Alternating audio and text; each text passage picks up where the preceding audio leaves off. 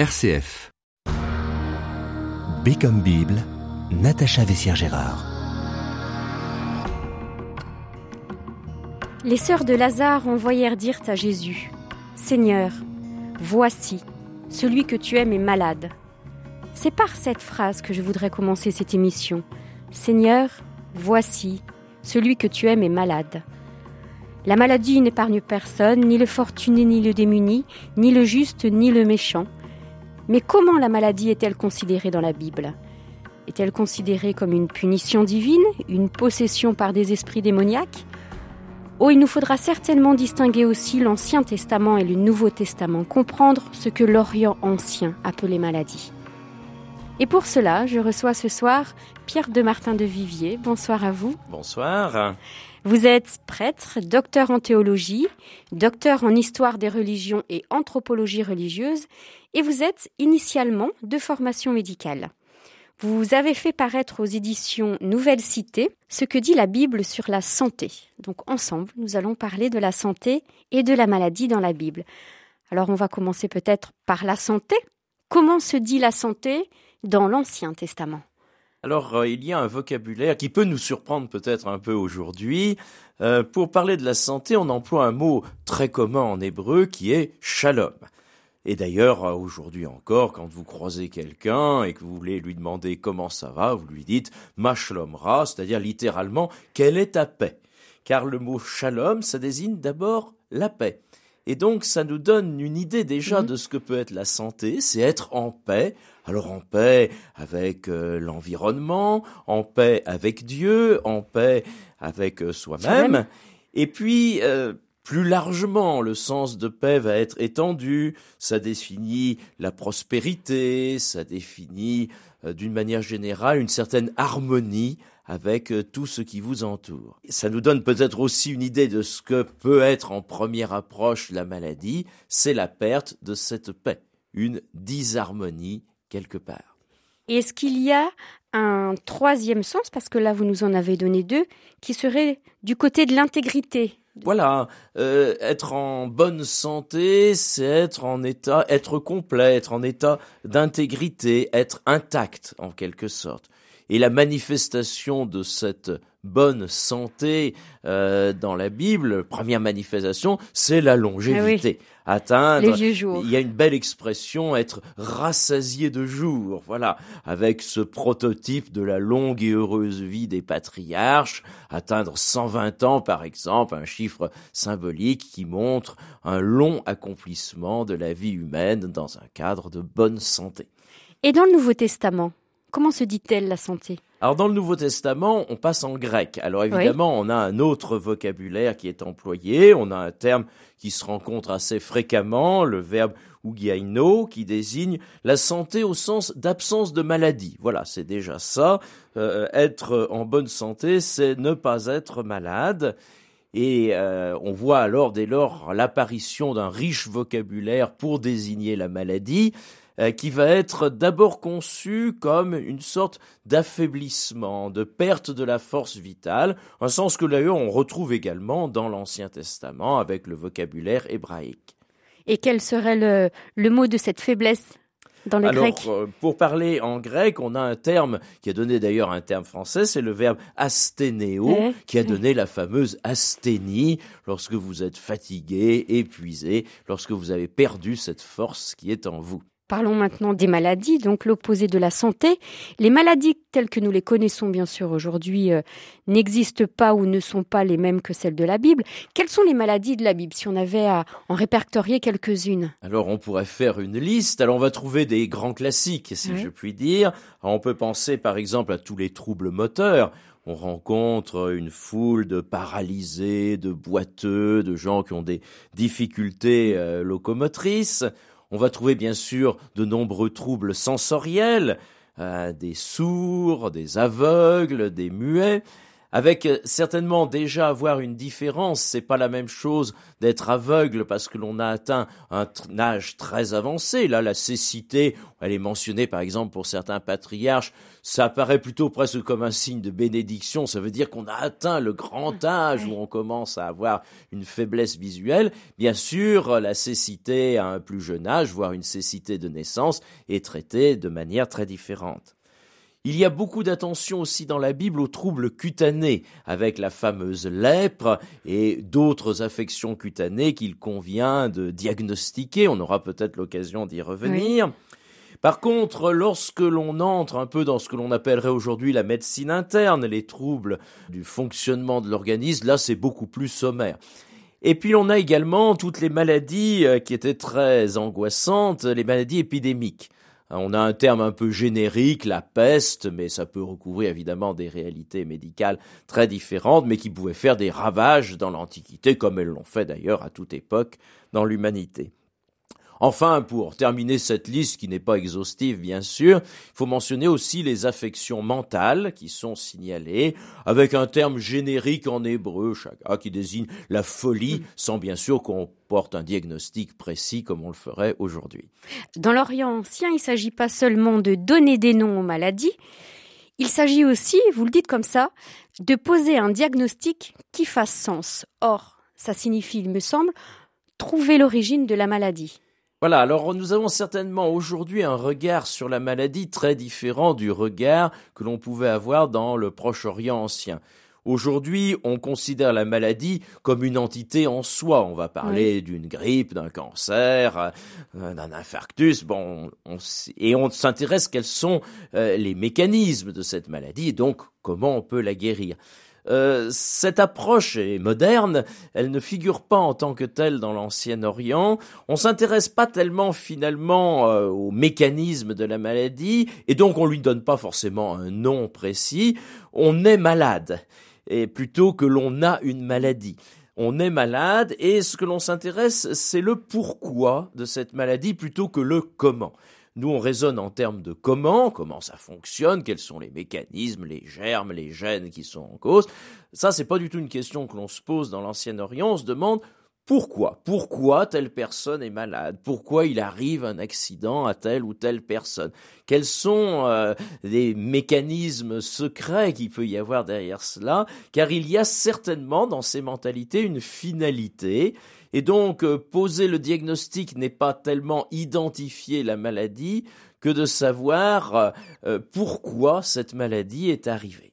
Quelles sont les origines principales Voilà, alors on a deux approches mais qui sont complémentaires. Une maladie peut survenir du fait d'une divinité, une divinité que l'on a pu offenser. Là, je parle de manière assez générale, ça peut marcher aussi bien en Égypte qu'en Mésopotamie, ce type de raisonnement. Une divinité que l'on a offensée, qui peut d'ailleurs vous retirer sa protection, simplement. Mais ça peut être également une entité maléfique qui s'empare de vous, qui crée des troubles en vous. Euh, elle peut arriver euh, en étant euh, mandatée précisément par une divinité pour punir un mortel, ou alors elle peut avoir été provoquée par des actes de magie ou de sorcellerie dont on est la victime.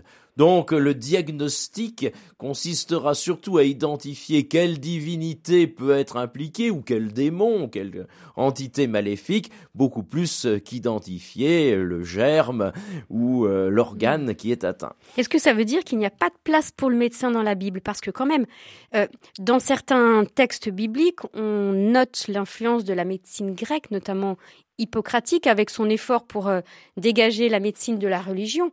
Donc la place du médecin dans la Bible Alors, elle est modeste, hein, il faut bien le dire, elle est très modeste. Le médecin n'est pas totalement inconnu. On a quelques textes qui l'évoquent. Le plus stressant pour la profession médicale, évidemment, c'est que beaucoup de textes qui évoquent le médecin, c'est pour dire son incompétence. Voilà. Euh, il n'y arrive pas et même il fait plus de mal que de bien. On a un exemple dans le livre de Toby, par exemple. Toby qui a été victime, alors là, d'un accident. Il a reçu de la fiente d'oiseau dans les yeux qui altère euh, sa vision. Et euh, il explique, j'allais bien me faire soigner chez les médecins, mais plus ils m'appliquaient Dongan, plus j'avais les yeux aveuglés par les leucomes, je finis par être tout à fait aveugle. Voilà la situation de l'art médical. Bon. Alors, il y a un texte évidemment très célèbre qu'on trouve dans le Siracide au chapitre 38, qui quand même est un peu plus favorable pour le médecin, qui euh, commence par honore le médecin pour ses services. Bon, c'est quand même. Car lui aussi, le Seigneur l'a créé. Car lui aussi, le Seigneur l'a créé. Mais quand même, l'activité du médecin, on s'aperçoit, ça va être d'abord de prier pour que le Seigneur l'inspire, et on ne recourt au médecin, on pourrait dire qu'en dernier recours, une fois que l'on a tenté tout ce qui était dans le domaine du religieux. Alors vous évoquiez tout à l'heure euh, Hippocrate, effectivement, là il y a une bascule hein, dans le, le, monde de la pensée médicale. Euh, avant Hippocrate, le traitement des maladies, comme cela implique des divinités ou des démons, est plutôt dans l'orbite des temples, des prêtres. Alors ça ne veut pas dire qu'il n'y a pas de médecins, il y a des médecins en Égypte, il y a des médecins en Mésopotamie, euh, mais euh, ils travaillent sous le contrôle ou en étroite liaison avec les temples. Avec la médecine hippocratique, on sort du domaine religieux et le médecin a un art médical à part entière. On peut parler aussi des, psaumes qui, là, laissent une place très importante à l'expression du malade. On peut en citer un, le psaume 41.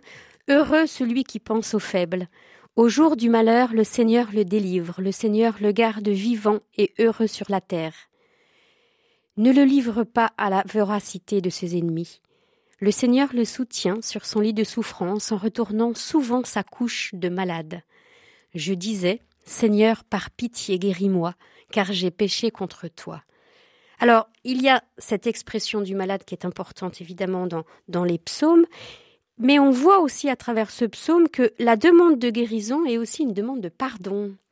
Alors les deux sont fréquemment associés dans les psaumes. Alors ce qui est très intéressant bien sûr dans les psaumes, c'est que l'on voit que le, le réflexe du psalmiste, on va appeler ainsi l'auteur du psaume, quel qu'il soit, qui est malade, c'est de se tourner vers le Seigneur.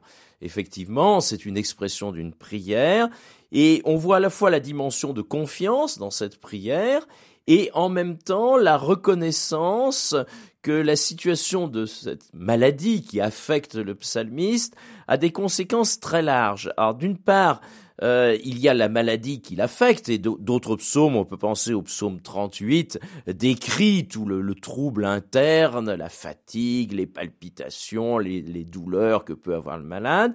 Et puis la prise de conscience qu'il y a peut-être une autre affection qui est en cours et d'où cette demande de pardon.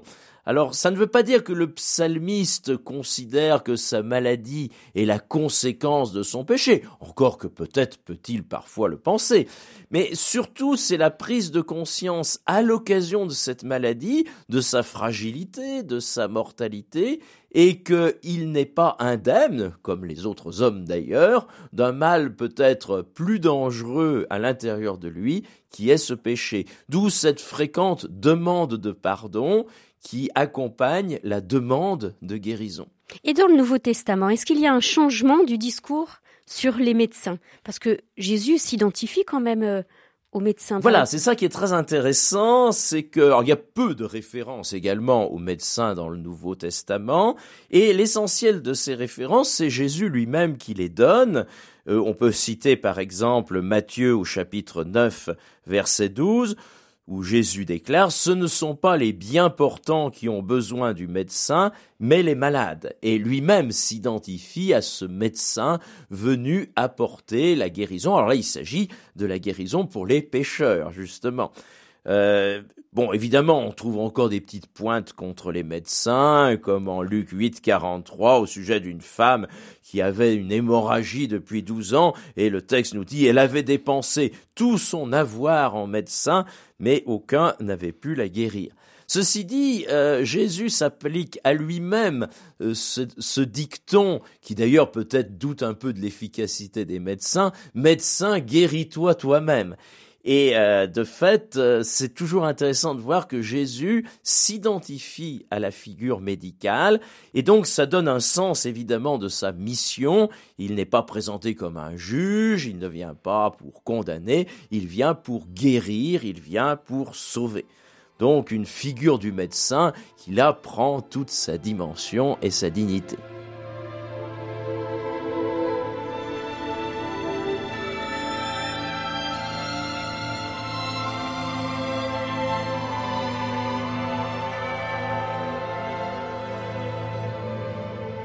Comme Bible, RCF. Nous sommes ensemble, Pierre de Martin de Vivier, pour parler de la maladie dans la Bible. Alors nous avons évoqué les origines divines ou démoniaques de la maladie. Ça veut dire aussi que la maladie peut être considérée comme une punition divine dans certains livres de la Bible. Dans l'Ancien Orient, on voyait la maladie à travers ce que l'on appelle la théologie de la rétribution, c'est-à-dire les bons sont récompensés, les méchants sont sanctionnés, et la maladie, bien sûr, peut faire partie de ces châtiments divins. Est-ce que vous pouvez nous expliquer un peu mieux cette théologie de la rétribution? Alors c'est une question complexe, on va essayer de faire simple. Euh, effectivement, la rétribution, c'est la manière dont Dieu récompense ou sanctionne. Ça, c'est un, oh, c'est un concept qui est extrêmement large, hein, qu'on ne trouve pas évidemment réfléchi uniquement en Israël, qu'on a un peu partout. Alors en Israël, on va se poser vraiment cette question, enfin un peu la théoriser, la théologiser, euh, au moment de l'exil à Babylone. Hein. C'est une période charnière hein, dans l'histoire d'Israël.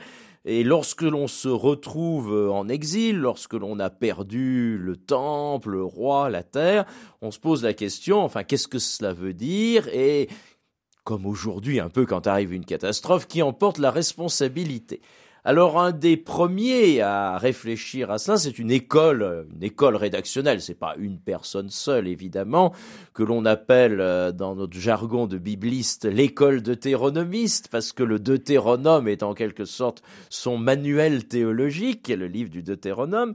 Et donc, euh, on va définir une manière de penser cette rétribution euh, qui peut nous paraître un peu surprenante aujourd'hui, mais qui a une certaine logique à l'époque. Donc la rétribution, d'abord, il faut bien voir qu'elle est terrestre. C'est pendant cette vie, dans ce monde. Hein, la notion de, sanction, de récompense après la mort ne viendra que bien plus tard. Hein. La résurrection des morts est une question qui, à l'époque de Jésus, est encore discutée dans le judaïsme. Hein. Tout le monde n'est pas d'accord.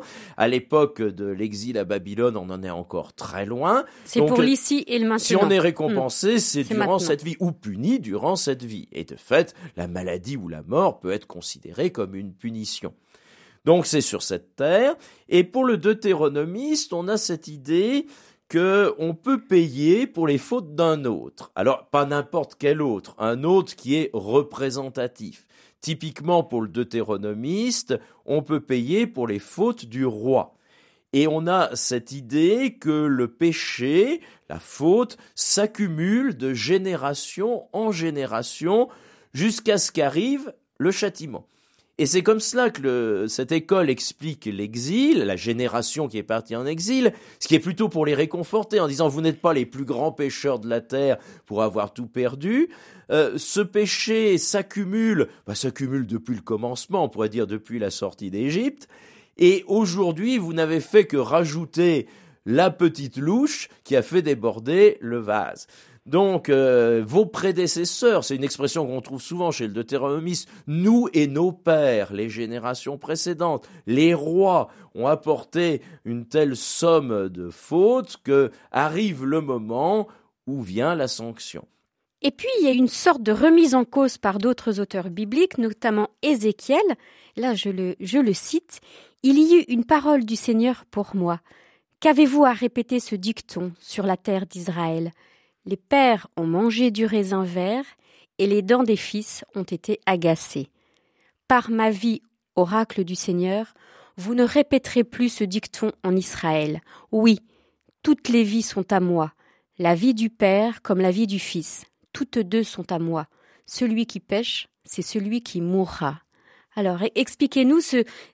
Tout se passe comme si la rétribution collective, finalement, devenait à présent une rétribution individuel, à chacun, à chacun sa faute. Tout à fait. Ça, c'est la réaction d'Ézéchiel et il va le développer euh, largement. Et donc, euh, de ce côté-là, on pourrait dire que Ézéchiel place des cloisons étanches.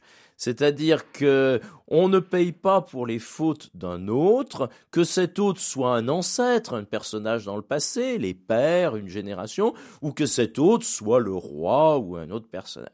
Alors des cloisons qui sont très étanches chez Ézéchiel, puisque euh, le fils ne paye pas pour la faute du père, ça, ça marche très bien, mais la cloison marche dans les deux sens, c'est-à-dire que l'on ne peut pas non plus bénéficier de la justice de quelqu'un d'autre. Chacun euh, est jugé uniquement en fonction de ce qu'il a fait. Alors on peut dire ça sauvegarde une certaine idée de la justice divine, évidemment, pouvait paraître ce dicton que cite Ézéchiel, Jérémie le cite aussi, hein, les pères ont mangé les raisins, les dents des fils ont été agacées. Bon, ça paraît un peu surprenant, euh, et parfois d'ailleurs quand on lit certains textes bibliques, on a un peu les cheveux qui se dressent sur la tête, lorsqu'on voit le roi David par exemple qui est sanctionné pour un acte, un recensement qu'il n'avait pas le droit de faire du point de vue de Dieu, et il choisit un châtiment qui est une épidémie de peste, justement, qui va tuer des milliers de personnes, mais ça ne touche pas le roi. Bon, donc de ce côté-là, on se dit quand même, c'est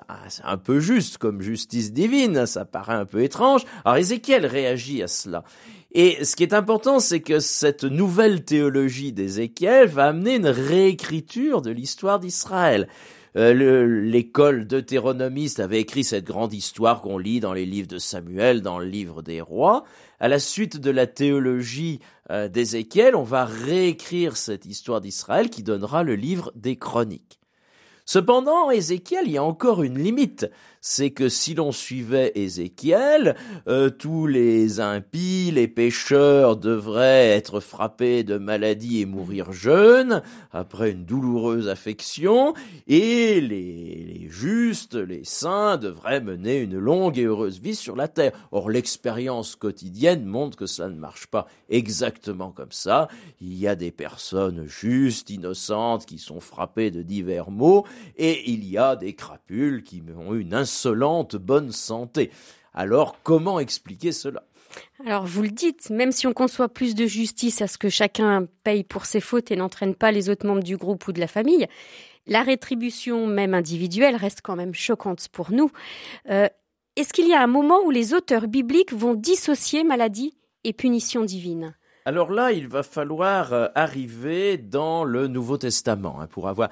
On pourrait dire déjà quand même dans le livre d'Isaïe. Le livre d'Isaïe, dans la deuxième partie du livre d'Isaïe, et notamment dans ce célèbre texte que l'on appelle le chant du serviteur souffrant, en Isaïe 52, 13, 53, 12, un texte très célèbre que l'on lit dans le temps de la, du carême comme préparation à la lecture de la Passion du Christ, bien sûr, où on voit une figure qui est juste, alors là, il n'y a pas d'ambiguïté, le serviteur et le serviteur de Dieu, il est juste, qui est également frappé par un certain nombre de maux, de souffrances.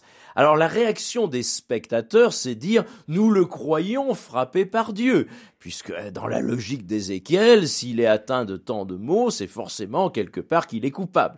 Et la suite du texte montre qu'en fait cette appréciation est une erreur. Oui, il souffre, mais euh, cette souffrance n'est pas l'expression de son péché, d'un châtiment divin. Euh, d'une part, ce qu'affirme ce texte d'Ézéchiel, c'est qu'il souffre à la place ou en réponse à la faute d'un autre. On pourrait dire, là, on revient un peu à la perspective du deutéronomiste. Seulement, là où Isaïe va beaucoup plus loin, c'est qu'il affirme que dans la souffrance de ce serviteur, les coupables trouvent la guérison. Et là, évidemment, on a franchi un pas énorme dans cette compréhension. Euh, ceci dit, ce passage d'Isaïe euh, ne va pas beaucoup avoir de postérité avant que l'on arrive dans le monde du Nouveau Testament et dans l'enseignement de Jésus. Donc c'est plutôt dans le Nouveau Testament qu'il y a cette dissociation entre maladie et punition divine. Jésus lui-même va lever cette logique de la rétribution à plusieurs reprises. Oui, à plusieurs reprises. On peut reprendre deux textes. Alors un qui est très célèbre, c'est le récit de la guérison de l'aveugle de naissance qu'on trouve au chapitre 9 de l'évangile selon Saint Jean. Alors, ça commence par un homme qui est aveugle de naissance, et euh, je lis le verset 2, les disciples de Jésus lui posèrent cette question, Rabbi, qui a péché pour qu'il soit né aveugle, lui ou ses parents? On pourrait dire là, les disciples font une bonne synthèse des deux grandes théologies de la rétribution que l'on a vues. Qui a péché Est-ce que c'est lui Et ça, c'est la perspective d'Ézéchiel. Oui. S'il est né aveugle, c'est qu'il est pécheur. Il paye son péché par cette cécité. Est-ce que c'est lui ou est-ce que c'est ses parents? Là, on serait plutôt dans la logique deutéronomiste. Les parents ont commis la faute et le fils paye. Et la réponse de Jésus, elle est très claire. Ni lui, ni ses parents. Donc il faut casser cette logique qui associerait la maladie, ici la cécité, à la sanction d'un quelconque péché. Ça ne veut pas dire que cet homme ou ses parents ne soient pas pécheurs, mais on ne peut pas faire un lien entre les deux. Et il y a un autre texte encore plus euh, catégorique, euh, je dirais très moderne pour la pensée de l'époque, on trouve au chapitre 13 de Luc. On rapporte à Jésus l'histoire de personnes qui ont été euh, assassinées, massacrées par Pilate. Et euh, Jésus répond, Pensez-vous que ces Galiléens étaient de plus grands pécheurs que les autres Galiléens pour avoir subi un tel sort? Non, je vous le dis. Jésus prend un autre exemple. Il y a eu une tour à Jérusalem qui s'est effondrée, qui a tué des gens dans sa chute. Hein. Problème de maçonnerie sans doute, ou peut-être suite à un séisme. Et euh, Jésus pose aussi la question pensez-vous que ces gens qui ont été écrasés par cette tour soient de plus grands pécheurs que les autres habitants de Jérusalem? Non. Euh, en langage contemporain, on pourrait dire euh, ils se trouvaient au mauvais, endroit, au mauvais, moment. moment. Et il ne faut pas chercher une relation de cause à effet entre leurs péchés et l'accident qu'ils ont vécu. Ce qui ne veut pas dire, et la suite du texte est intéressant, qu'ils sont innocents ou indemnes de tout péché, puisque Jésus continue, si vous ne vous convertissez pas, vous périrez de la même manière. Autrement dit, prenez conscience qu'il y a en vous un péché qui est aussi une affection très dangereuse et qui vous atteint, mais qui relève d'un autre traitement.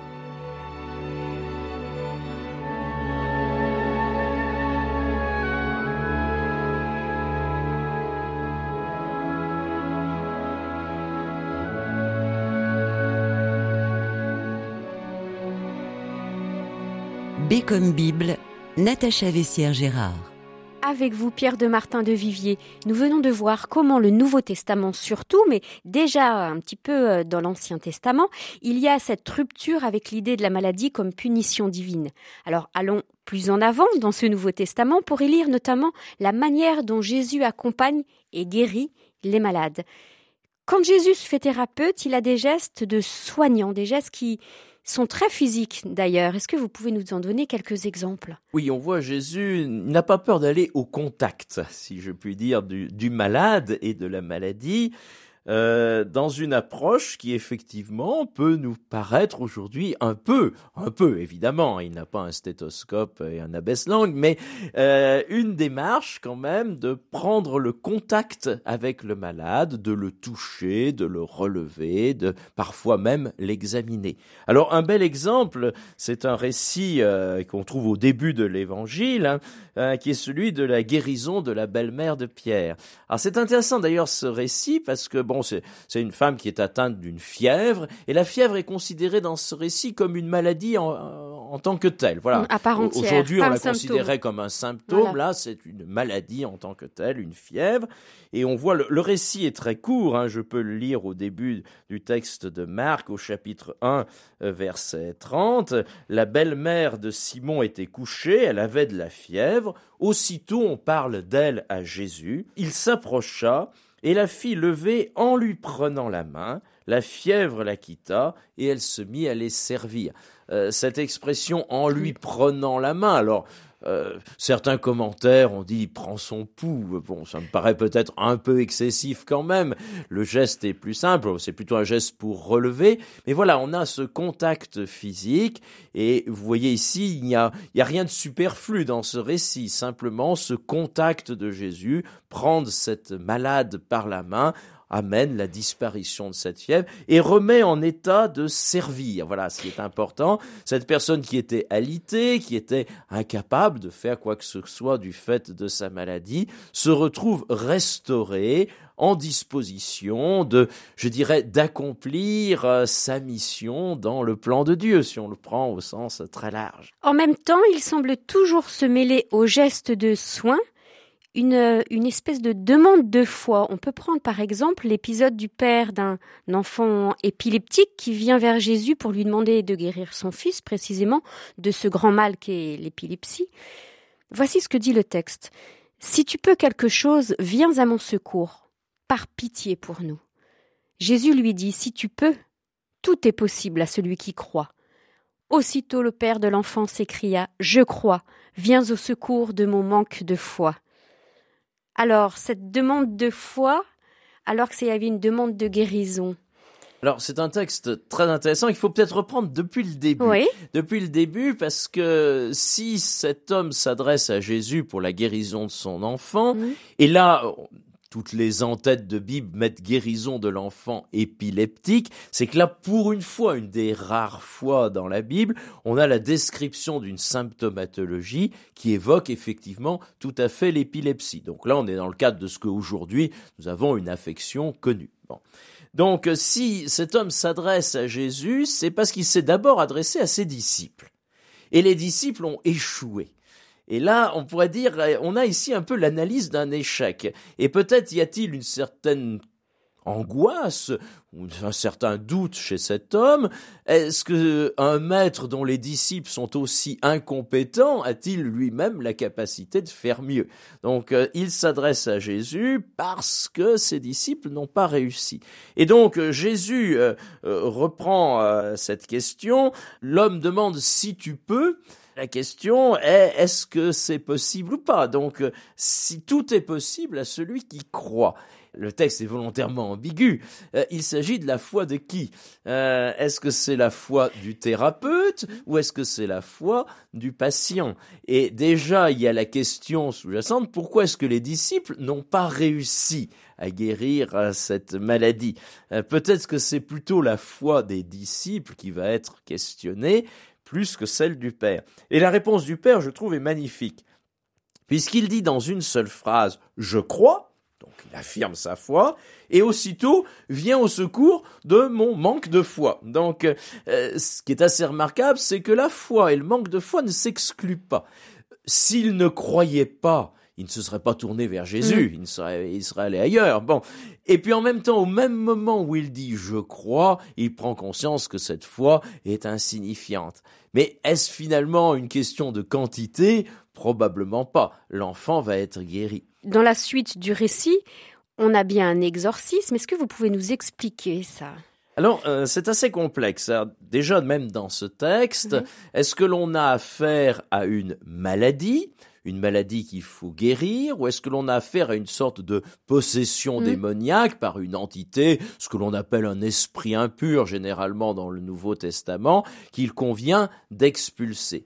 Et c'est assez difficile dans les différents textes de l'Évangile, parfois de faire une frontière nette entre les deux. On parlait tout à l'heure de la guérison de la belle-mère de Pierre. Dans le texte de Marc qu'on a lu, c'est une guérison. Elle a une fièvre, Jésus la touche, elle est guérie. Si on prend le même texte dans l'évangile de Luc, voilà ce que cela devient. Euh, Jésus se pencha sur elle, il commanda sévèrement à la fièvre, et celle-ci la quitta. Donc euh, la fièvre est traitée ici presque comme une entité vivante que l'on peut menacer, auquel on peut donner des ordres et qui s'en va. Dans le texte de l'enfant épileptique euh, que l'on est en train d'examiner, on a la même tension entre une perspective où l'épilepsie serait à cause d'un esprit, et c'est d'ailleurs euh, ce que dit euh, dans le texte de Marc le père de l'enfant, je t'ai amené mon fils, il a un esprit muet, l'esprit s'empare de lui et le fait tomber, etc.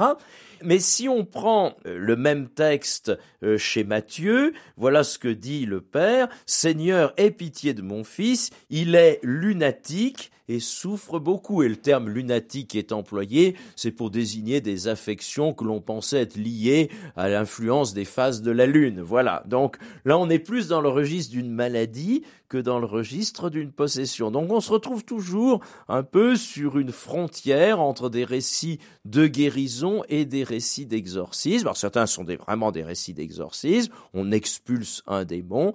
Dans d'autres cas, on guérit une maladie, mais peut-être derrière, y a-t-il la perspective d'un esprit qui serait responsable de cette maladie, même si elle n'entraîne pas des troubles mentaux ou autres. Euh, il y a des esprits qui rendent muets, qui rendent sourds, etc. Aujourd'hui, évidemment, nous n'aborderions pas euh, la maladie sous cette approche, mais c'est une approche assez commune dans l'Ancien Orient à l'époque. Et alors la maladie dans la Bible, enfin dans le Nouveau Testament, puisque c'est ce que nous examinons euh, dans cette partie, est aussi liée au concept de pureté. Ça, c'est quelque chose qui nous est quand même euh, assez étranger. La lèpre biblique, qui ne recouvre pas euh, la lèpre que l'on connaît aujourd'hui forcément, hein, est touchée par ce concept de pureté ou d'impureté. Est-ce que vous pouvez nous expliquer?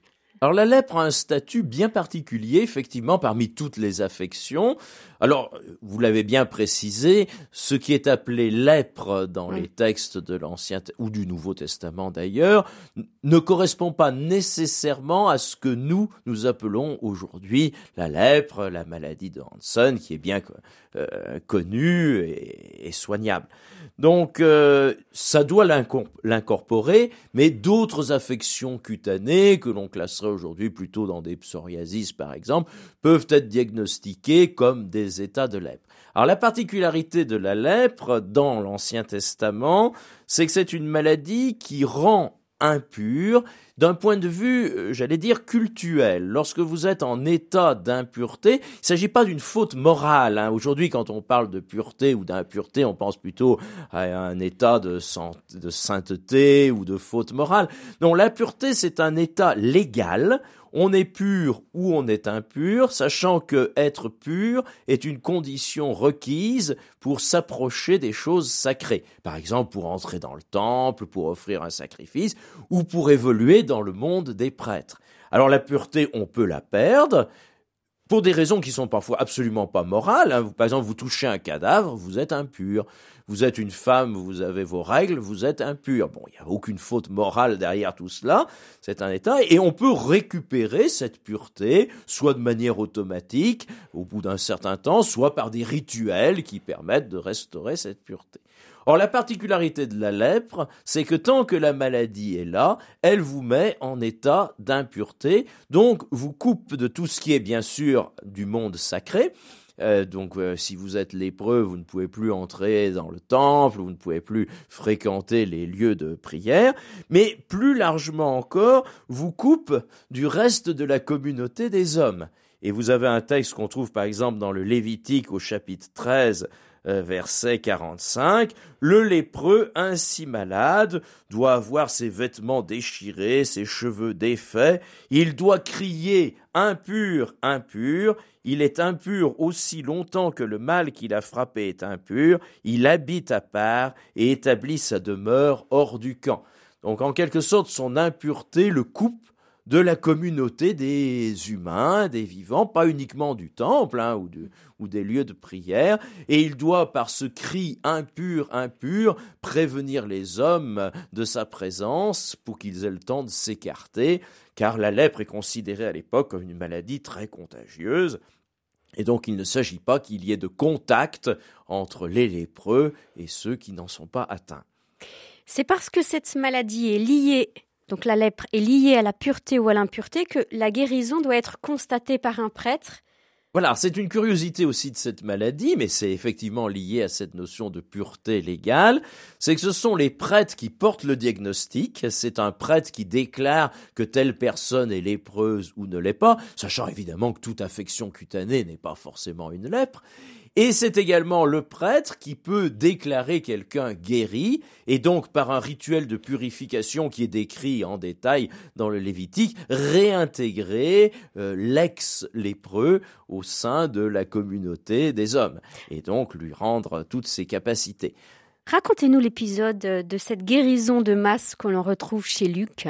Alors c'est un texte assez extraordinaire au chapitre 17 de l'Évangile selon Saint Luc, on peut lire le début. Hein, comme Jésus faisait route vers Jérusalem, il passa à travers la Samarie et la Galilée. À son entrée dans un village, dix lépreux vinrent à sa rencontre. Ils s'arrêtèrent à distance et élevèrent la voix pour lui dire Jésus, Maître, aie pitié de nous.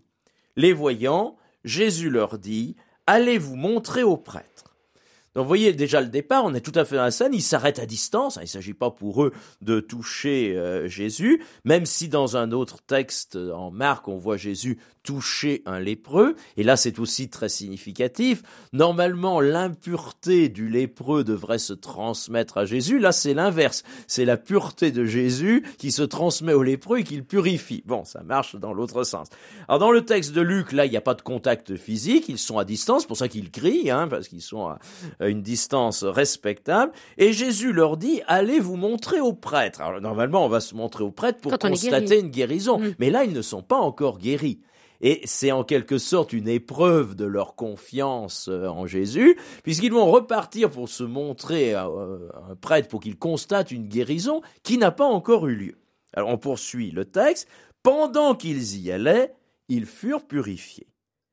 L'un d'eux, voyant qu'il était guéri, revint en rendant gloire à Dieu à pleine voix.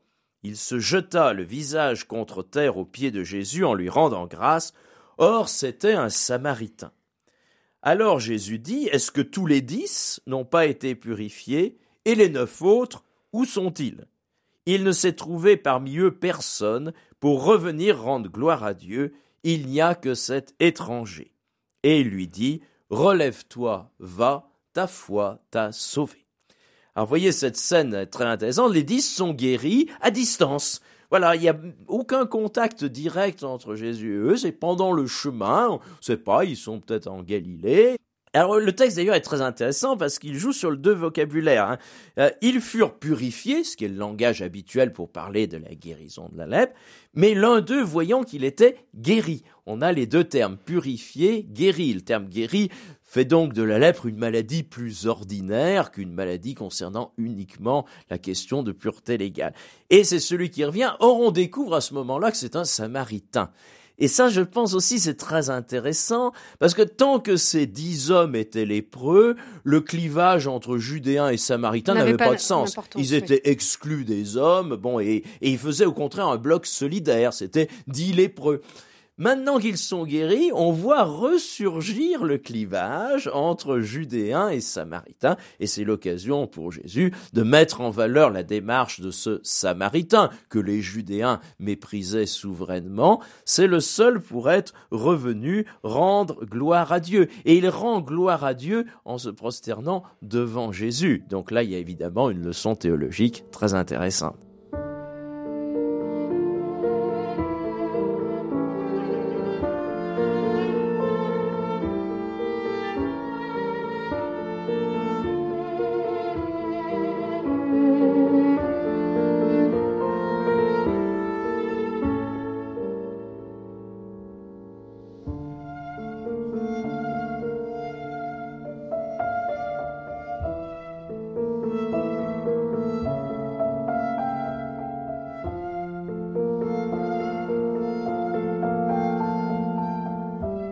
Bible, RCF.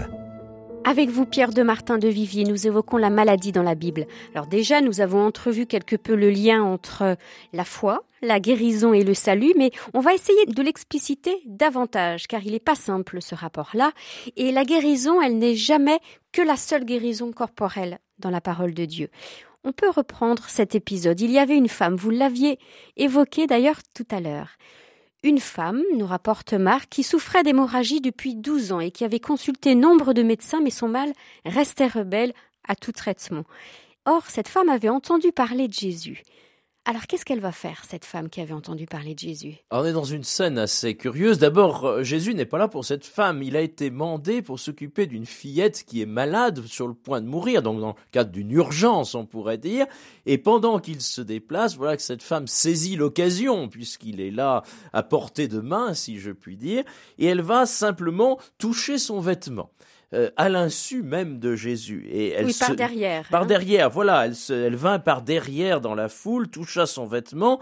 Elle se disait, si j'arrive à toucher au moins ses vêtements, je serai sauvé. Là, on a le vocabulaire du salut. Et à l'instant, sa perte de sang s'arrêta, et elle ressentit en son corps qu'elle était guérie de son mal. Donc le choix des termes est très intéressant. Elle veut toucher Jésus pour être sauvée, et au moment où elle touche ce manteau par derrière, elle est guérie. Donc est-ce que c'est la foi qui sauve ou est-ce que c'est la foi qui guérit? Alors là, on pourrait avoir même presque l'impression d'une opération automatique, voilà, une sorte de, guérison instantanée et involontaire, puisque Jésus n'est... Alors il est quand même conscient qu'il s'est passé quelque chose. Il faut lire la suite du texte, c'est très intéressant. Jésus s'aperçut qu'une force était sortie de lui, il se retourna au milieu de la foule et disait Qui a touché mes vêtements? Ses disciples lui disaient, tu vois la foule qui te presse et tu demandes qui t'a touché. Euh, mais il regardait autour de lui pour voir celle qui avait fait cela. Donc vous voyez, Jésus euh, est conscient qu'il s'est passé quelque chose, mais il n'a pas encore identifié la personne. Euh, et verset 33, alors la femme, craintive et tremblante, sachant ce qui lui était arrivé, vint se jeter à ses pieds et lui dit toute la vérité. Et il lui dit, Ma fille, ta foi t'a sauvée, va en paix et sois guérie de ton mal. Donc on retrouve ce couple, euh, ta foi t'a sauvé et sois guérie, alors qu'elle est déjà guérie.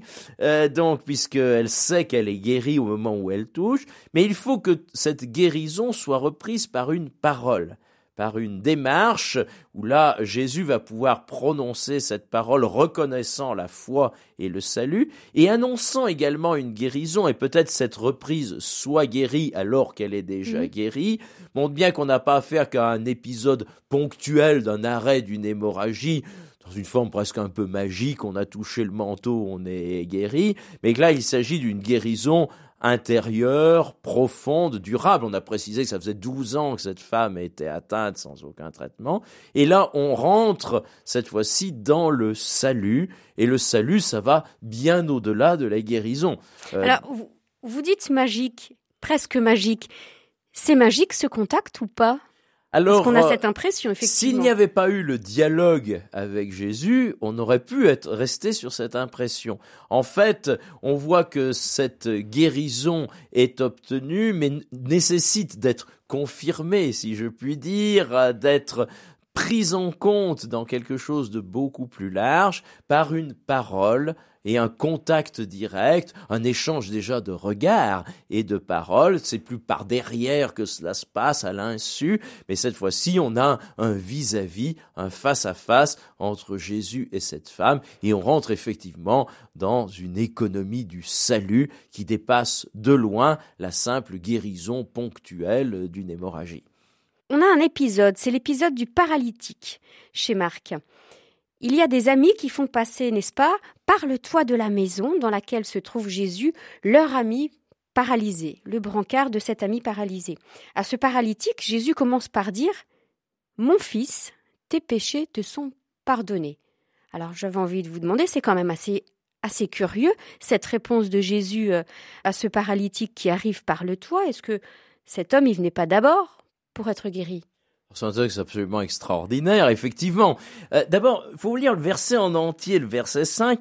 Voyant leur foi, Jésus dit au paralysé, mon fils, tes péchés te sont remis. La foi des amis. Voilà, la foi de l'ensemble, voilà, du groupe. C'est ce paralysé, il peut pas venir tout seul. Il a quatre amis qui le portent et qui font plus que le porter, puisqu'on voit, ils démolissent le toit de la maison pour que Jésus arrive euh, au contact de cet homme. Et la réponse de Jésus, effectivement, est surprenante. Tes péchés sont pardonnés. S'ils sont venus, on peut quand même le supposer, c'est d'abord pour obtenir une guérison, puisque tous les gens viennent parce que Jésus guérit. Donc, euh, ils sont pas venus, on pourrait dire, pour une célébration pénitentielle mm. d'abord. Ils sont et euh, si le texte ne s'était pas poursuivi par un petit incident, eh bien, on pourrait dire que ce serait terminé là et ils seraient repartis avec leur ami, toujours paralysés, pardonné de ses péchés. Donc là, ça montre bien qu'on n'a pas un lien direct. Le fait qu'il soit pardonné n'entraîne pas une guérison de sa paralysie. Les deux ne sont pas directement liés. Seulement, évidemment, il y a dans l'assistance des gens qui vont s'indigner que Jésus pardonne les péchés Oh, il blasphème, qui peut pardonner les péchés? Et en quelque sorte, Jésus va dire, qu'est-ce qui est le plus facile? Est-ce que c'est de dire je te pardonne tes péchés ou est-ce que c'est de dire lève-toi et marche? Et pour montrer qu'il a bien cette autorité pour pardonner les péchés, alors il guérit le paralysé. Mais là, on a une claire dissociation déjà dans le temps. Être pardonné de ses péchés n'entraîne pas euh, nécessairement la guérison. Donc si on coupe ce texte avec celui des dix lépreux, euh, on s'aperçoit que l'on peut être sauvé sans être guéri et que l'on peut être guéri, ce qui est le cas des neuf autres lépreux, ils ont tous été guéris. Mais il n'y a que le Samaritain à quel Jésus a dit Ta foi t'a sauvé. Donc, euh, guérison et salut ne sont pas complètement dissociés, évidemment, mais il n'y a pas une équivalence entre les deux. On peut être guéri sans être dit sauvé, on peut être dit sauvé euh, par ce pardon des péchés sans que cela entraîne automatiquement une guérison. Dans votre livre, vous avez euh, intitulé votre dernier chapitre de la réanimation à la résurrection. Et puis notamment, vous rappelez cet épisode dans le Nouveau Testament de la jeune fille du chef de la synagogue que Jésus réanime par cette parole Talitakum, jeune fille, je te le dis, réveille-toi. Alors elle était morte ou elle était endormie On joue sur, euh, l'ambiguïté du langage, évidemment, le sommeil et la mort. Donc, a-t-on affaire à une fillette, alors endormie, pas d'un sommeil naturel, peut-être tombée dans l'inconscience suite à, cette grave maladie. Euh, seulement, Jésus, justement, ne la traite pas comme si elle était morte. Les gens disent elle est morte. Euh, c'est d'ailleurs terrible, la parole, le père est en train de supplier Jésus de venir guérir son enfant, et on vient lui dire ta fille est morte, pourquoi embêter encore le maître? Bon, un tact un peu défectueux évidemment. Hein. et Jésus dit non, non, sois sans crainte, crois seulement. Et lorsque les gens arrivent, la maison est tout en deuil, et Jésus affirme, l'enfant n'est pas morte, elle dort. Alors évidemment, le sommeil est un langage qui peut être employé pour parler de la mort, mais ici, on a l'impression que Jésus va surtout la réveiller, la mettre debout, un talitakum, ça veut dire lève-toi. C'est aussi le langage qu'emploiera la première génération chrétienne pour parler de la résurrection. Donc les deux sont liés, mais ici, euh, voilà, cette fillette euh, retrouve ses sens et aussitôt toujours le, bon sens et le réalisme de Jésus. On voyait euh, l'acte même thérapeutique comme un médecin, ben, il dit donnez-lui à manger. Bon, évidemment, elle il, conseille, il conseille aux parents de lui donner à manger. C'est merveilleux il chasse toute la foule qui est agitée et tout. Voilà, donnez-lui à manger. Ben, c'est normal, elle ressort d'une maladie qu'il a dû sûrement l'épuiser physiquement. La première chose à faire, c'est de la nourrir correctement. Donc là, vous voyez, euh, réanimation, résurrection, on est euh, à la frontière des deux. Bon, bah alors, faut quand même que nous parlions de Lazare, précisément. Cet ami de Jésus dont Jean nous dit qu'on vient le voir en lui disant Seigneur, celui que tu aimes est malade. Or, Jésus va attendre, il va attendre plusieurs jours avant d'aller le voir. Et quand il arrive, il y a déjà quatre jours que Lazare est mort. Pourquoi quatre jours? Est-ce que c'est important? C'est quoi ce temps aussi d'attente C'est important. Alors d'abord, ce qui est intéressant, c'est toujours ce qui propos entre sommeil ou mort. Alors on a vu que pour la jeune fille, on la croit morte et Jésus la déclare endormie. Là, on a l'inverse dans l'épisode de Lazare, puisque euh, Jésus dit Notre ami Lazare s'est endormi, je vais aller le réveiller. Ses disciples disent S'il est endormi, il sera sauvé. Et Jésus doit préciser, Lazare est mort. Donc euh, là, on croit être un sommeil et en fait, Jésus affirme clairement, il est mort. Et il est mort effectivement depuis quatre jours lorsqu'il va arriver à sa tombe pour le ressusciter. Alors quatre jours, c'est important parce que dans des conceptions un peu du Proche-Orient ancien, on pensait que pendant jusqu'à trois jours, l'esprit, l'âme pouvaient rester à côté du corps et donc on pouvait euh, procéder à une réanimation, si je hmm. peux employer ce terme au sens le plus étymologique possible.